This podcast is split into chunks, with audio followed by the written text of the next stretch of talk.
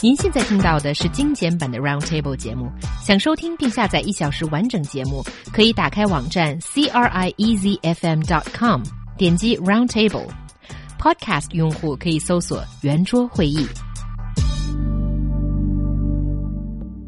So let's talk about the story of a student who wants plastic surgery. What a tien. Well done, Mark. A postdoctoral student won a free plastic surgery in a reality show organized by a cosmetics organization. He said the surgery has fulfilled his long cherished wish, which has triggered criticisms from netizens. Is appearance really that important for everyone, including those highly educated talents? 一名二十八岁的中山大学博士后，在一场由整容机构举办的真人秀活动中，获得了一次免费整容的机会。他几乎是毫不犹豫地加入这次活动，并称这次整容完成了他多年的夙愿。 此举将他推到了舆论的风口浪尖。外表对于高知人群这么重要吗？Okay, I have my opinions on this, but my question is, why should we care? Yeah, why should we care if we think this is only a one case thing? But I suppose because some people see a lot more in this one story that they think maybe it represents a bit more. Because here we're talking about a guy who seems I would say pretty successful in academia at least. He's a PhD graduate and he wants to have plastic surgery to look better too.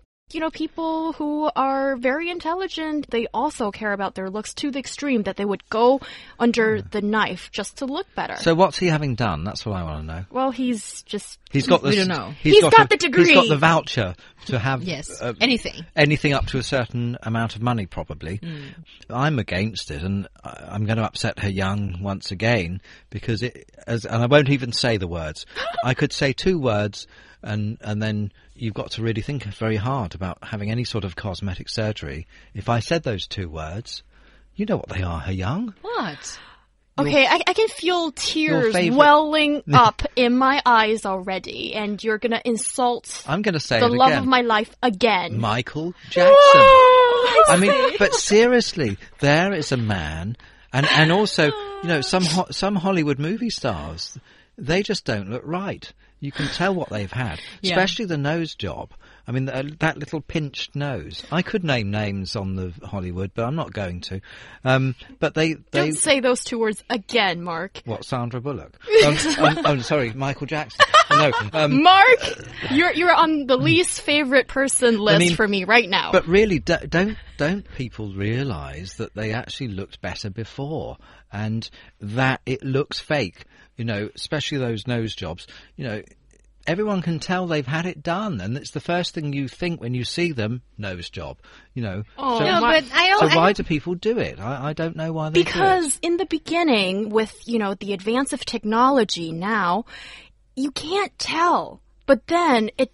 I mean, once you've tried this, and then it's a lifetime of maintenance needed. And I think often people don't seem to see that point clearly because it's like you've got one injection, one jab, one Botox, hmm. and then you need to refill it later on. Otherwise, once, you know, an average looking person in that person's mind has achieved beauty, do you think that person can get off that drug? Look, and it's, the- it's yeah, and I know what no. you mean. But it might look okay when they've had it done. But it's like tattoos.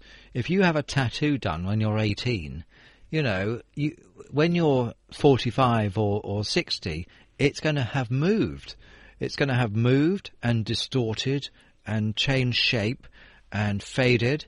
And it's going to look awful. And that's the same with bits that you have done to your body, cosmetically, I think, as well. But I don't quite agree with this. I don't think cosmetic surgery is as appalling as you say it is. And certainly nobody does it as many times on their faces as that person's Oh, name. again! Not going to say it. Not wanting to end up on your list, He Yang. But, um, you know, it could be that this guy, this uh, postdoctoral student, just thinks that his eyes are not big enough, so he wants to have them enlarged uh, or something. That procedure I know is not quite dangerous. Or maybe he wants a double eyelid, which mostly girls want. Th- There's something going on in their mind where they need some sort of uh, psychological guidance. I mean, uh, and to be serious, to look if you look at Michael Jackson, seri- no, seriously, in in the late 1970s, if you look at his al- album covers through the years, He looks fine. Looks he, fantastic. He Yeah. looked like a good-looking guy, aged in his however old he was in his Mm. early twenties. What was going on in his mind to make him think he he wasn't a good-looking guy? And he was, but he wasn't by the end of it, though, was he? But that was him. You know, not everybody looks originally as handsome as him. Maybe this is really a guy who, who, you know, judged by ordinary standards is not the most handsome guy. Well, Michael Jackson, I'm not saying he was particularly handsome as a uh, man in his early 20s, but there was he just looked kind of normal. So what what was going on in his mind? So I I think that anyone that considers unnecessary cosmetic surgery, by that I mean that's not required because of some birth defect or something, which is fine. People would want to get that done, but um, I, I, what I'm saying is, I still don't think they'll be happy when they've had it done because they have not addressed the root cause, which is psychological. Yeah, psychological. That's I, why they get agree. addicted to it and want to have more and more done because they're not addressing the root cause of their desire to look different, and it's all in their mind. It's all in their mind. But I just want to point out one thing. No matter what Michael Jackson looks like, I mean, I think he looked, although he had plastic surgery, a string of them, but over the period of maybe 10, 15 years up to, I think, 1995, his history album, he still looked pretty good. And then it just went downhill. But no matter what, he's still the hero in my mind. And I, I still think most people think that he's one of the best artists ever. Yeah, my but we're not here him. We're, we're just being objective about his appearance. My point is here that he should have known that what he looked like doesn't matter that much. It's not worthwhile to go through so much But that's just my to point. look good. Whatever was wrong psychologically with him as a te- as a late teenager, early twenties, when he started having the plastic surgery, he never addressed it, and that's why he kept doing it. And I think it ultimately comes to confidence, and that's what Yes. um, you know, psycholo- Self-esteem. Yes, and I think for him, maybe, or for those people who are just fixated on the idea of getting another uh, injection to look better, it's because there's this hole in their heart that they can't fill. So for this guy, this doctorate student, I think even with the whole procedure, he's probably still not going to be f- feeling satisfied. So I think Mark and I, we kind of agree upon this, but I don't like the accusations you made against Michael Jackson. Don't like it. Okay. Well, I, I have to say, I also agree that cosmetic surgery is has better be done with caution, and that people who do it probably have some confidence issue or self-esteem issue.